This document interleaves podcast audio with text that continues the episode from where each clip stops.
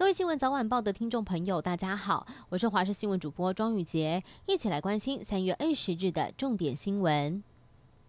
新闻一开始要来看到的是，指挥中心宣布，台湾将在下周一，也就是三月二十二日正式开打 AZ 疫苗。那么在今天指挥中心的记者会上，也针对了疫苗的接种对象来做说明。首先是十八岁以下，暂时还不能施打。另外，如果民众有出国的需求，也将会以第一个月施打之后盘点数量，再视情况试出少量的疫苗，让民众可以自费施打。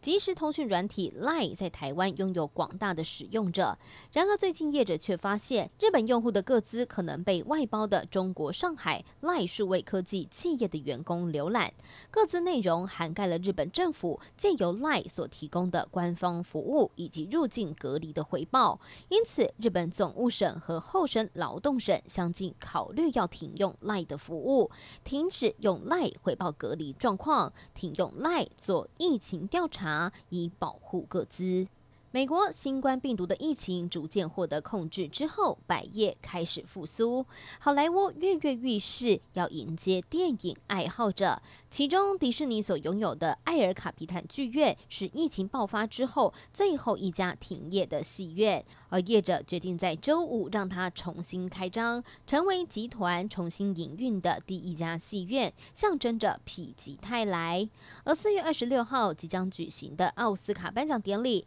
主办单位也宣布不再透过视讯连线的方式让入围者露脸。看来众家女星小生们得好好打理自己，美美帅帅的走上星光大道了。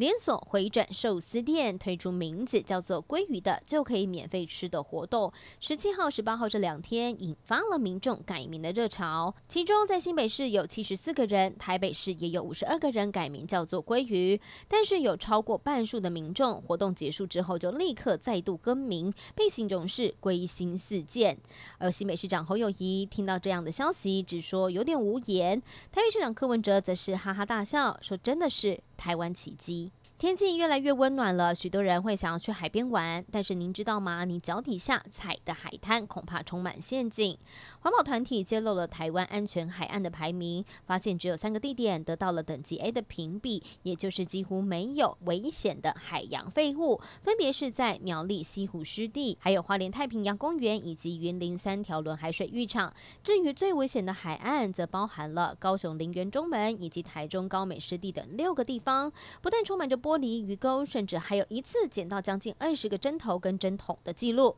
除了造成环境脏乱以及生态的危害之外，这些垃圾也成了伤害游客的恐怖陷阱。国民党主席江启臣下午和青年朋友座谈，面对中广董事长赵少康炮轰党中央抛出废除中常会的想法，江启臣回应：中常会还是有存在的必要。寻求连任主席的他，最近也计划到各个县市宣传公投案，让人民知道公投的重要性。最后要带大家关心天气了，提醒大家明天就要变天喽，有一波冷空气在明天会南下，预计这波冷空气会来到东北季风到冷气团的等级，而在北部地区最冷下探十四度，提醒大家一定要做好保暖工作了。